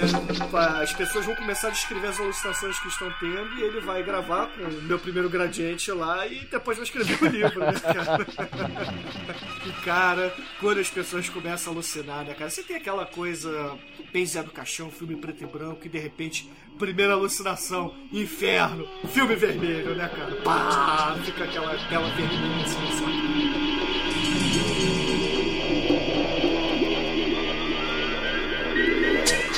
everything. Imagens são muito legais, hein, gente? Quando o filme entra nesse arco aí, pelo amor de Deus, eu- chega a ser impactante, né? Eu fiquei impactada, assim. Eu acho, gostei de tudo, dos ângulos e tal. Tem um momento que ele tá no centro, exatamente no centro, assim, no meio de umas cortinas, uns lençóis, fazendo lá as, as ameaças dele. O próprio cemitério, né, cara? Meu, muito cara do cemitério aqui da cidade, esse cemitério que apareceu aí. filme. A cara do cemitério daqui, né? Aquela pobreza, né? Cara, nossa. Não, e o melhor, Angélica, que é Zé do Caixão a cores. Lindo, né? Muito legal. E Cada cores psicodélicas, né? É, cada personagem Demais. viciado tem a sua alucinação própria e particular, né? Exatamente, né? Que são quatro ao todo, obviamente. E a primeira é essa do Oswaldo Candeias, né? Que seria o Vicente Price brasileiro. que, na verdade, ele tem a alucinação que ele tá no inferno e que existem demônios torturadores, né, cara, de, de mulheres, né? Porque ele, inclusive, é associado à tara que ele tinha, né? Que ele é, chutava as mulheres, etc. Então, a alucinação dele tem a ver com isso, né? Que tem demônios que torturam mulheres, que as mulheres viram tipo uma escada pro Zé do Caixão descer. Aí depois É. vai ter a galera chicoteando e etc. né? Sim. Oh, mas nesse ponto aí, o- quando tudo bem que não chegamos lá, mas o, o da Socialite tinha que ter um monte de cavalo, né? Eu ficaria que era cadê, né? Ah, mas você tem o, o bicho saco, né, cara? sensacional. Eu gostei muito dos filtros, gente. Eu gostei do, do- do jeito mambembe que as cenas foram feitas, assim. Tem um momento que ele, ele desce, né? Ele pisando nas pessoas. Só que em teoria ele é o Zé do Caixão, ele é um cara mal feito pica-pau, né? Ele desce com todo cuidado, sabe? Impossível. Olhando pra Entendeu? não pisa no saco de ninguém, né? Isso, exatamente. Mas eu gostei Mas é- muito. Ô, ô, Angélica, é aquilo, né? O Zé do Caixão ele tinha seus acólitos, né? Aqueles atores que faziam tudo que ele mandava e eles obedeciam, né? Não era nem por um sanduíche de presunto, né? Nem por sanduíche de mortadela, era de grátis mesmo. E se joga no chão pelado, que eu vou passar por cima, vou feio! E, e, Ó, e não sei vocês, gente, mas ficou eu e o Marcos o tempo, tempo todo perguntando quando é que ia tocar aquela música do Queen lá, né? Que ele desce.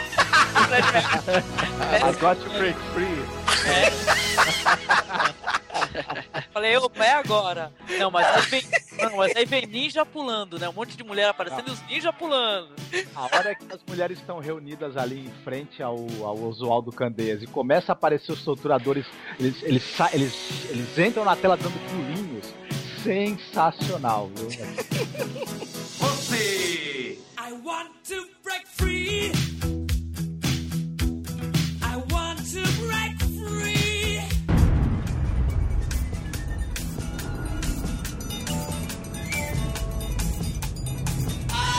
Xangô, Xangô, menino, da fogueira de São João.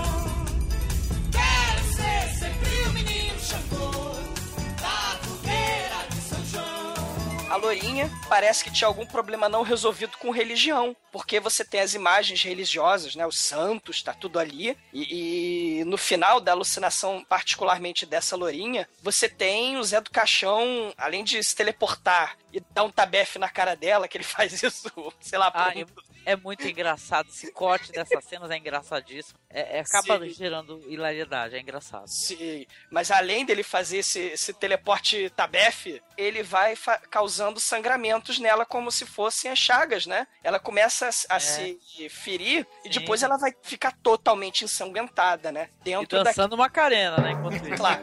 Dançando Macarena. É, E ela, ah, que medo, está doendo, né? Aquilo. É, ah, é, legal. Ah, mas todo mundo quer falar das alucinações do nosso querido Sidney Magal e da Socialite, né? Então, por favor, isso é o que vocês querem falar, né? Inclusive, são as cenas mais bonitas até, né? Porque é o uso de cores mais, é, mais escalafobético, né, cara? Por- principalmente na Socialite, né? Porque você tem é, muito uso de azul e verde ali, né, cara? Os filtros bem, bem coloridos mesmo, né? Pra contrastar bastante, né? E aí, cara, aparece o monstro saco, né, cara? O monstro saco é muito foda, cara. Você vê as plantinhas se mexendo, cara, e de repente você vê dois ovos ali, cara, com olhinhos pintados, cara. Chupa Muppet Show. horror. Cara, assim, para os ouvintes entenderem o que a gente tá falando, cara. O Zé do Caixão pegou um acólito. Acólito, chega aqui. Olha só. Presta atenção. Tá vendo seu saco? Eu vou pintar um rosto nas suas bolas, beleza? Vou botar uma- uns gravetinhos ao redor, como se fosse a selfie. Beleza. Aí. e aí, as bolas do sujeito interpretam um monstro saco do inferno supremo. Massa. A, a Vila Sazum do Inferno, cara. Cara, cara. Cara, é o negócio mais bizarro. Cara, quando eu vi a primeira vez, eu falei, que isso? Aí, né, aí comecei, comecei e tal, vi a cena. Peraí. Aí passou a cena, passou a cena. Aí depois de estalo. Epa, peraí. Aí volta. Falei, é isso mesmo, cara. Não, e melhor que isso, é só você pintar caras na bunda dos seus outros acólitos, né, cara? Só faltou uma das caras tá fumando um charuto. Bom, melhor não. Ai, meu Deus, que nojo.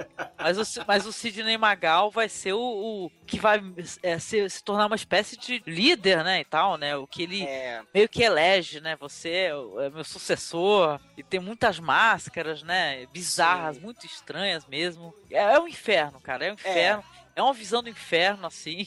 E muito legal. Muito legal de se Não, ver. inclusive tem aquelas cenas que ele tá subindo uma escada com o Mojica, aí o Mojica some, ele fica perdido, aí volta, some de novo, volta, some de novo, e ele fica, caramba, isso é real, não é real, eu tô alucinando, não tô, e povo bunda, povo bunda na cara dele, isso é muito bom, cara.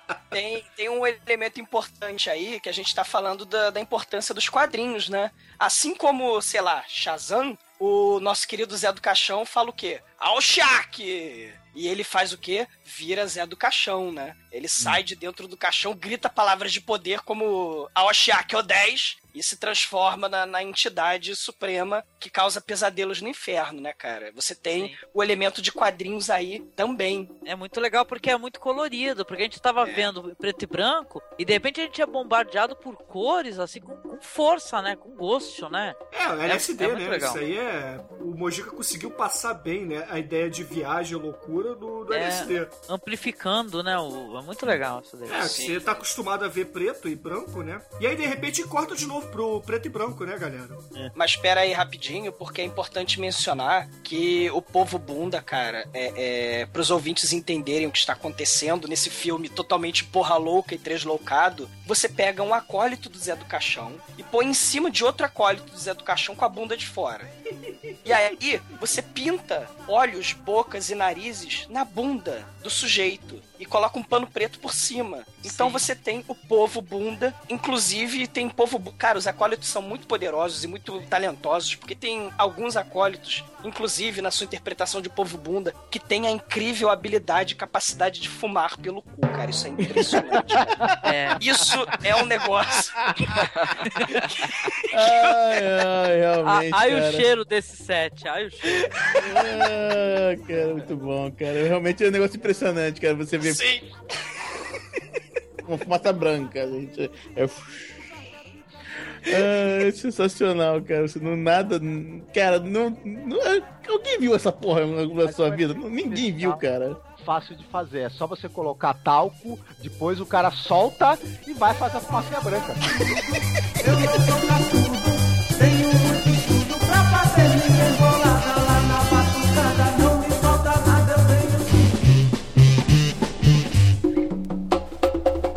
E aí, gente, começam essas alucinações assim, elas como começam coloridas, terminam coloridas e de repente corta novamente o filme preto e branco, o psicanalista ali conversando, né, com alguns assim, e de repente acaba a história, acende a luz e você vê que na verdade eles estavam em programa de televisão, né? Sim. E aí todo mundo se aper- aperta a mão assim, beleza, ok, é, foi bom o teu programa. Mojica sai junto assim com o cara, eles apertam as mãos, fala assim, ah, pô, beleza, gostei das ideias, né, cara? Você tem suas ideias pra fazer os livros, eu tenho as minhas, né? Aí Ele mostra assim o, o papel, né, escritores sádicos, né, cara? Dizendo, ah, eu tive ideia pro meu próximo filme, né? Não, essa cena, na hora que ele está saindo, é, é como se estivesse à noite, né? A saída do local, assim, do prédio. Depois ele aparece num, num local bem claro, assim, de dia. Na rua de dia. É um corte, assim, de... Continuista, não, né? Não, não É, há, não né? teve, não teve. É. Tá, Mas acho que é importante lembrar que antes do programa terminar, os programas que eles, que eles estão gravando lá com o psiquiatra e os outros debatedores, ele revela que não era LSD coisa nenhuma, era água, né? Ele Ah, usou verdade, você pra contou sugestão, isso. né? Isso é muito importante porque é legal você ter lembrado que isso daí é, o- é o mote, né, do filme no final de contas, né? Porque ele, ele quer dizer que na verdade é tudo placebo, ninguém teve, fo- ninguém foi injetado com, nada, acho que foi água destilada que ele fala, né? Foi água É, destilada. É, foi um soro, soro de água, Isso. né? E que, na verdade, todo esse sadismo, essa amoralidade, né? Essa amoralidade não, imoralidade, né? Que as pessoas praticavam após o consumo de droga, na verdade, estava dentro de si, né? É, apenas exacerbava, né? Colocava pra fora e tal. E, na verdade, as pessoas eram assim, né? É, porque no início do filme fica bem claro que ele tava querendo jogar com isso, né? Que. Quer dizer, não fica claro, né? Ele fica claro que ele diz que ele é contra as drogas, é, e no final tem esse plot twist dizendo que na verdade as drogas não importam. Que quem é mal, na verdade, é o ser humano, e não a droga, que é uma consequência do próprio ser humano. É o que, na verdade, eu concordo com ele, viu? É, mesmo, de boa, entendeu?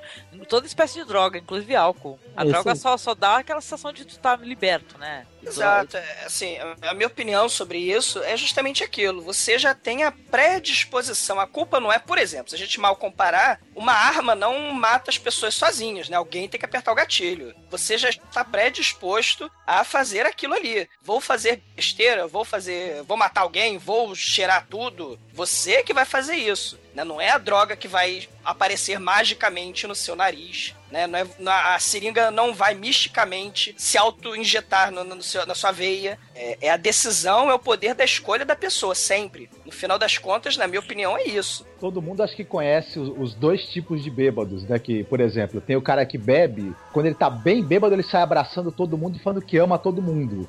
E tem o cara que quando bebe quer matar alguém, né? Douglas. Começa a querer cometer atos violentos. Douglas, Douglas. O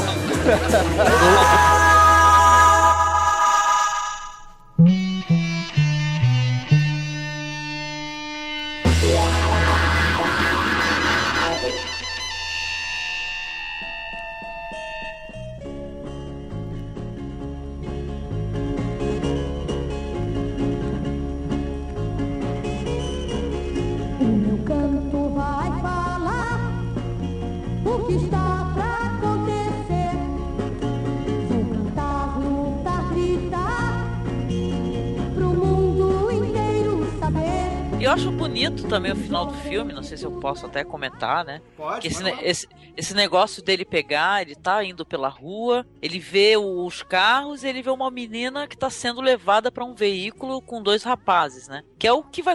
O filme começou assim, foi o primeiro exemplo, né? Praticamente da, da jovem que chega lá com os hippies, né? É, e acaba na vara de, de Moisés, né? Como é que é o nome? A vara, vara de Vara Santa de Sarão, né? Santa Sarão.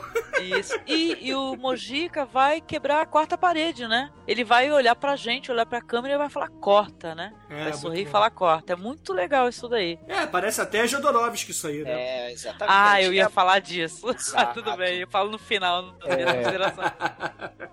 Falando nisso, mas, eu, mas eu, vou, eu, vou, eu vou atropelar a Angélica agora em falar nessa questão do, do Jodorowsky. Ah, pilantra. Mas é rapidinho. Meu diretor favorito. Calado. Além dele falar corta, né, que nem o Jodorowsky no final fala também com o público, você tem igual a Montanha Sagrada. E olha que a Montanha Sagrada foi feito depois, hein? É, É. Você tem o cara pegar quatro personagens.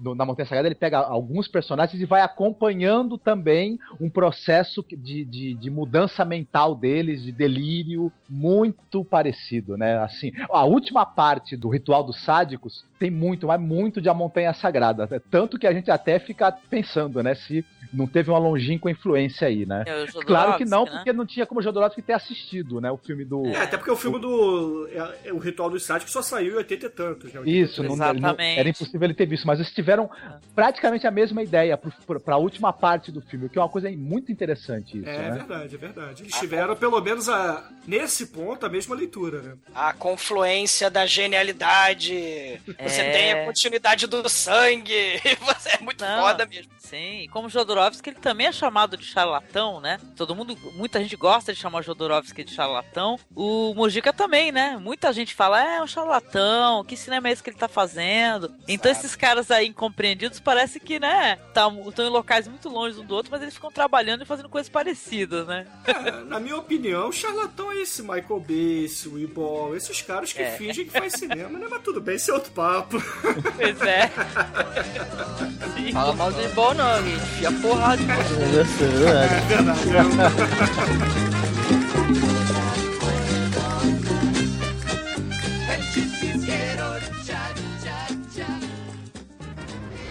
Eu peguei uma época terrível no Brasil, ditadura. Eu enfrentei problemas de perseguições de padres, censura, ditadura e críticos frustrados que não conseguiram fazer cinema. E aquilo que eles não conheciam, que era o cinema de terror, que ainda é discriminado, agora já não. Depois do meu filme acabou essa discriminação. Aquilo que eles não compreendiam chamavam de trash, lixo. E meus filmes eram considerados lixo e hoje, pelos mesmos críticos do passado, é considerado cult.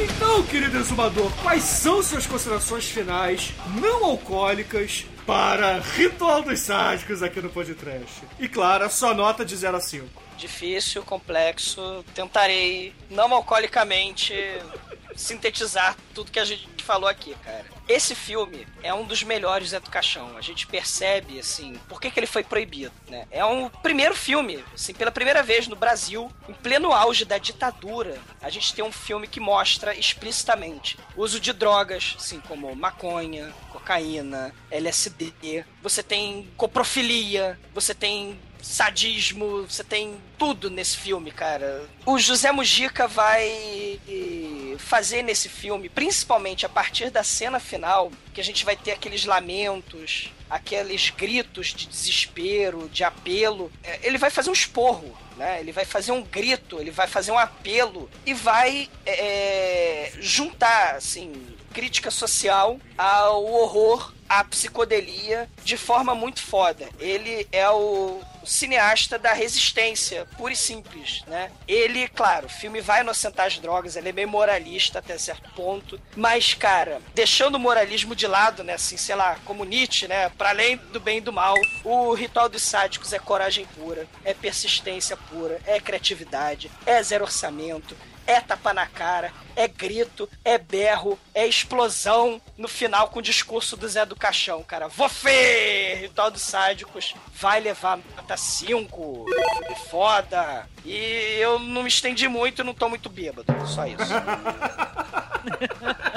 Só isso que eu tenho a dizer. ok, ok. E você, Almighty, qual é a sua nota de 0 a 5 para Ritual dos Sádicos? E, claro, a sua conclusão sobre esse filme bizarro, no mínimo bizarro que vimos hoje. Eu gostei muito de rever esse filme pra gravar esse podcast, que eu lembro que a primeira vez que eu assisti Ritual dos Sádicos foi um, um tapa na cara tão grande que eu falei, cara, que, que filme foda, que ele traz uma discussão interessante, que continua atual pra caralho. Esse filme, ele foi feito aí há mais de 40 anos e ele traz uma discussão que ainda é um problema absurdo hoje em dia, que eles, até lá no final eles falam que o problema não é de proibir a, dro a droga, mas ter um controle sobre o uso dela e tal. Então, hoje em dia ainda tem muito dessa discussão de ah, tem vai liberar maconha, não libera. Será que isso é a melhor opção? Isso deu certo tal país? Será que vai dar certo no Brasil? E também discute muito a questão da própria natureza humana, se realmente a droga é a causadora da violência, a droga é a causadora das pessoas serem taradas e tal, ou ela simplesmente ajuda a pessoa a liberar o- os instintos que ela já tem, né, dentro delas mesmo. Então, cara, o filme é foda pra caralho. Esse filme, é, apesar de ter, né, as, partes até engraçadas, só que, porra, é um filme que te faz pensar pra caramba. É um, é um filme que você vai refletir depois que você terminar de ver. É o, o filme que do Mojica que eu mais gostei, cara. Eu gostei muito desse filme. É nota 5 total, cara. Ah, muito bem, muito bem, muito bem. E você, querido Anjo Negro, quais são suas considerações finais e nota para o sadismo de José Mujica Marins? Cara. Esse filme me lembra um pouco de mais. Além da viagem, né? Além de toda a viagem que já foi discutida, das drogas e tal, ainda tem a viagem que é Mágico de Oz, né? Também. Então, cara, e tudo já foi falado, já. Não vamos estender, não, cara. Esse filme é bom pra caramba, cara. Ele, é- ele tem umas coisas, uma das coisas que eu mais gosto no filme quando é bem feito, que é a falta de continuidade temporal. É, eu gosto pra caramba quando, quando vejo filmes assim que eu tenho que me esforçar depois pra botar ele numa ordem na minha cabeça que, que faz sentido. Eu gosto disso. que é, eu gosto mesmo. E, então, cara, esse filme é cinco fácil, né? cara? Ah, muito bem, muito bem. É o melhor filme dele, é o melhor filme dele, com certeza, cara, pra mim. É discutível, é discutível. é, pra, mas- mim, pra, mim, pra mim, pra mim é o melhor, cara. Pra mim é o melhor. É o proibidão, né? É, isso aí é o Isso é o proibidão. E você, Angélica? Antes de tudo, obrigado por estar aqui novamente, né? E quais são suas considerações finais e nota para Ritual dos Sádicos, né? Eu gostaria muito de saber se você gostou do filme, é claro.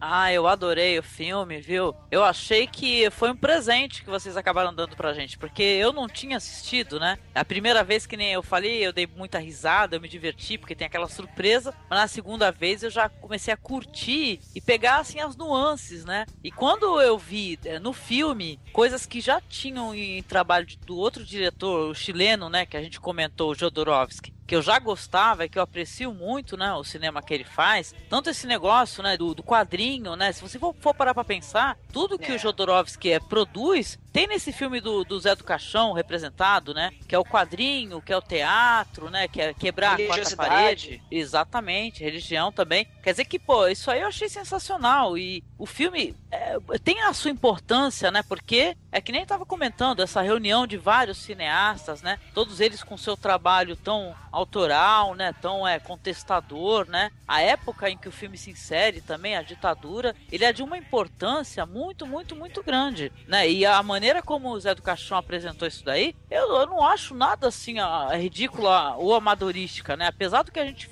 tá, falou que é engraçado, certas coisas, eu acho que é muito interessante no final de contas. Quando você pega, se pega assistindo novamente, você, você começa a é, é, reconhecer, né, a- o que, que ele tá querendo dizer exatamente, né? Isso é muito, muito legal, cara. Eu acho que a alegoria que ele usou pra mostrar as coisas funcionou, sabe? A gente conseguiu pegar, né? Então eu acho que é nota 5 mesmo, não tem como não dar nota 5 pro, pro Zé do Caixão. E eu acho que é muito fácil pra quem não gosta do, do Zé do Caixão, acha ele risível, ridículo, não dá valor pra ele, muito fácil é criticar. O duro é você deglutir, né? Zé do Caixão, né? Porque ele vai te impressionar, ele tá aí pra isso, né? Pra te impressionar e pra te trazer o choque. E eu acho que ele faz isso muito bem, né? E tal, e deixa a gente pensando, isso é legal. Com certeza, com certeza. E você, ô Marcos, quais são suas considerações finais e nota para esse filme polêmico que a gente bateu um papo sobre hoje aqui? Uhum. Olha, eu não vou entrar no- nos méritos do filme como cinema, porque acho que já foi muito bem falado pelos que falaram antes aí, as qualidades que o filme tem como,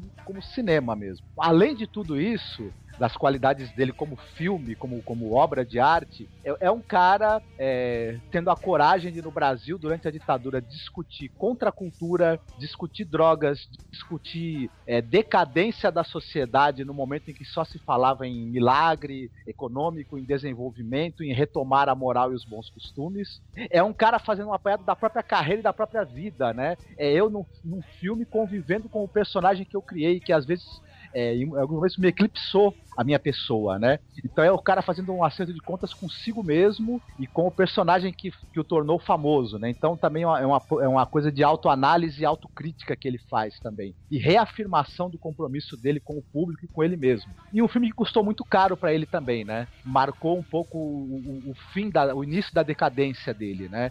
Fe- Fez ele ficar maldito de vez, né? É Então, verdade. por conta disso, é um, é um- eu acho que é um grande é, atestado humano e do trabalho e do, destino de um grande artista que nunca foi reconhecido como deveria, né? Por isso também vale. Então ele merece nota 5 por isso, pela qualidade também da obra, não, não dá pra dar menos do que isso. Então, sensacional, né? Obrigado pela chance de estar conhecendo esse filme que eu não tinha assistido ainda e de poder conversar com, com, vo- com vocês sobre ele, viu? Eu adorei. Ah, pô, a gente que agradece, a gente que agradece. E ouvintes, a minha nota, obviamente é 5, né, cara? Zé do Caixão é 5, não não tem o que falar, né, cara?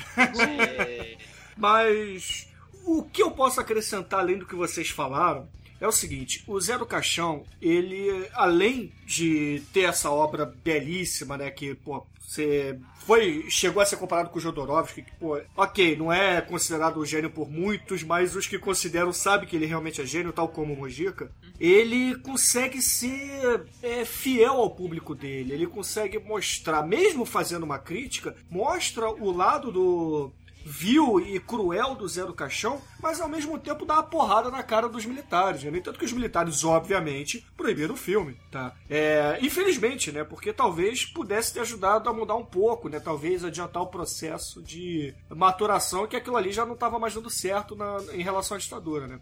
Então eu acho que esse filme é importante pro cinema brasileiro e eu acho que qualquer um que gosta de cinema brasileiro tem que assistir esse filme porque ele espelha bem o que foi aquela época de ditadura, entendeu? Então pra galera que fala assim, ah, a ditadura era boa, a ditadura era isso, era aquilo outro, vendo esse filme você vai ver, pô, a ditadura não deixava eu falar sobre essas coisas aqui, entendeu? Então, e, e acabou com a vida de um, acabou com a carreira de um cineasta espetacular como esse por causa do filme. E justamente por isso o filme é nota 5, na minha opinião, e é claro, a média do filme aqui é 5 também. Tá, então vejam, vejam qualquer coisa que vocês puderem do José Mojica. Tá, vocês podem ignorar os filmes pornôs se vocês não gostam, mas é, esses filmes dele, antes do, do Ritual dos Sádicos pra trás, eu recomendo vocês verem tudo, tudo, tudo, tudo. Principalmente os dois primeiros e o Ritual dos Sádicos. Tá, pra quem não conhece e quiser conhecer Zé do Caixão, pode começar com os dois primeiros e depois o Ritual dos Sádicos. O que é mais violento? Os animais? A força da natureza? Não! É o aprisionamento da liberdade de expressão. Sentir, ouvir e não poder falar. E então eu, eu queria saber da Angélica e do Marcos. Antes de tudo, né? Diga aos ouvintes do podcast onde é que eles podem te encontrar na internet, né? Apesar da gente ter o link de vocês aqui no nosso site, digam também, apresentem um pouco o trabalho de vocês, caso sejam um ouvinte de primeira viagem aqui no podcast. E depois eu vou pedir pra vocês escolherem uma música aqui pra encerrar o programa. Ah, eu vou deixar o Marcos fazer o jabá dessa vez e escolher a música. lá. Então, a gente, os ouvintes podem encontrar a gente no cinemasmorra.com.br, né, que é o site que a gente tem, tem o podcast, o Cine Masmorra, também que a gente fala de, de cinema mais alternativo, cinema europeu, enfim, cinema um pouco fora aí do, do mainstream aí, né, do, do cinemão americano e tal. É, o chileno também, né? Opa, o chileno também, exatamente, né? Só pra constar, figuras- né? Só pra constar que a gente tem podcast sobre o Jodorowsky. Exatamente, vou deixar o link aí pra vocês. Muito bom o programa, inclusive. Então e é isso. Então acessem lá a página e, de- e conheçam aí o podcast da gente. Tem resenha de filme, resenha de livro, resenha de quadrinhos também. Tem as besteiras É que a gente escreve lá também, aqui do podcast. Ah, tem um artigo que é o, o Latrina, né? Que é sensacional. O- o- quando, quando vocês quiserem saber um pouco mais sobre cinema trash, cinema alternativo e pérolas aí da, da, da sétima arte obscuras, é só ler o Latrina Trash, essa seção que o pessoal do Podcast escreve lá no site, também é muito boa, viu? Com direito Boa. a vídeo no YouTube também, né? De amostra das coisas que são citadas, né, e dos filmes. Quanto à música, eu gostaria de. de- de- é, é uma música que eu, que, eu, que eu acho bem bacana, fala um pouco também sobre esse tema de drogas, né? Tal, é a do Fausto Fawcett, o Drops de Istambul. Muito bem. Caramba. Viva Fausto Fawcett. Ai, ai, excelente então, ouvinte. Fiquem aí com Fausto Fawcett, Drops de Istambul e até a semana que vem. Onde, a gente aprende, né, que Istambul não é a capital da Turquia, né? Você é. tem o tem drops de Istambul, mas também tem os drops de Ankara, né? Turco camelô, grita. Turco camelô, berra. Turco camelô, grita. Turco camelô, berra. Olha o drop de Istambul e as pastilhas de Ankara. Drop de Istambul e as pastilhas de Ankara. Repórter local pergunta. E o repórter local pergunta. Aí, jovem de Copacabana. Aí, jovem de Copacabana. O que é que você sente quando chupa as pastilhas de Ankara e os drops de Istambul? Aí, jovem de Copacabana. Aí, jovem de Copacabana. O que é que você sente quando chupa as pastilhas de Ankara e os drops de Istambul? Estrelas invadem estrelas e o blackout do universo me persegue. Quando eu olho nos teus olhos, vejo logo meteoros. Cidades são enormes, eu me perco na fumaça. Às vezes eu me sinto parasita invertebrado. Face desbotada de Christiane F. Olhos outdoors, rasgados, postas misturados, os grafites manchados. Mastigo morangos em escadas magiros. Fico num beco qualquer, numa esquina qualquer. Fico num beco qualquer, numa esquina qualquer. Chupo esses trapos, fico a mente vagando no meio de tudo. Luzes, nuvens, carros, cabelos, canetas, coxa, brinco, lycra, neon, sinal, jornal. Luzes, nuvens, carros, cabelos, canetas, coxa, brinco, lycra, neon, sinal, jornal. Sentindo. Meu ego dissolvido na matéria em movimento. Meu ego dissolvido na matéria em movimento. Meu ego dissolvido na matéria em movimento.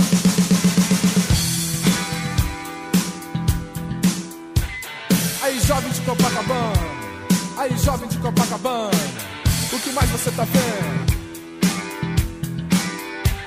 Visuais medievais da Turquia Imperial. Visuais medievais da Turquia Imperial. Aí, jovem de Copacabana. Aí, jovem de Copacabana. O que é que você sente quando chupa as pastilhas de Ankara e os drops de Istambul? Estrelas invadem estrelas e o blackout do universo me persegue. Quando eu olho nos teus olhos, vejo logo meteoros. Cidades são enormes, eu me perco na fumaça. Às vezes eu me sinto parasita invertebrado. Face desbotada de Christiane F. Olhos outdoors, rasgados, posters misturados, os grafites manchados, mastigo morangos em escadas magiros. Fico num beco qualquer, numa esquina qualquer. Fico num beco qualquer, esquina qualquer. Chupo esses óculos, fico a mente vagando no meio de tudo. Luzes, nuvens, carros, cabelos, canetas, coxa, brinco, lycra, neon, sinal, jornal. Luzes, nuvens, carros, cabelos, canetas, coxa, brinco, lycra, neon, sinal, jornal. Sentindo. Meu ego dissolvido na matéria em movimento. Meu ego dissolvido na matéria em movimento. Meu ego dissolvido na matéria em movimento. Ego dissolvido, matéria em movimento. Ego dissolvido, matéria em movimento. Ego dissolvido, matéria em movimento. Meu ego dissolvido na matéria em movimento. Meu ego dissolvido na matéria em movimento.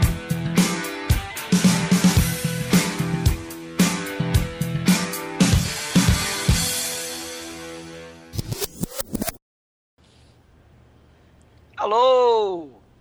Opa! Maldito! Boa noite, malditos! Olá, boa noite. Boa noite! Tudo bem? Tudo Douglas bem? Douglas. A gente que pergunta, cara. Douglas, Ah, tô, tô ótimo. Vamos- Douglas, você tá com bafo. Ah, Tá, tá, você bebeu? Você bebeu? não, pô, o Bruno fica espalhando. é, é, Tu não tava usando tóxico, não, né? Não! O Bruno fica espalhando calúnias. Canalha. O que dizem de mim são calúnias. Exato. Ah, pô. Tá ruim o som? Não, tá ruim a tua voz, você tá bêbado, mas tirando isso. Ah,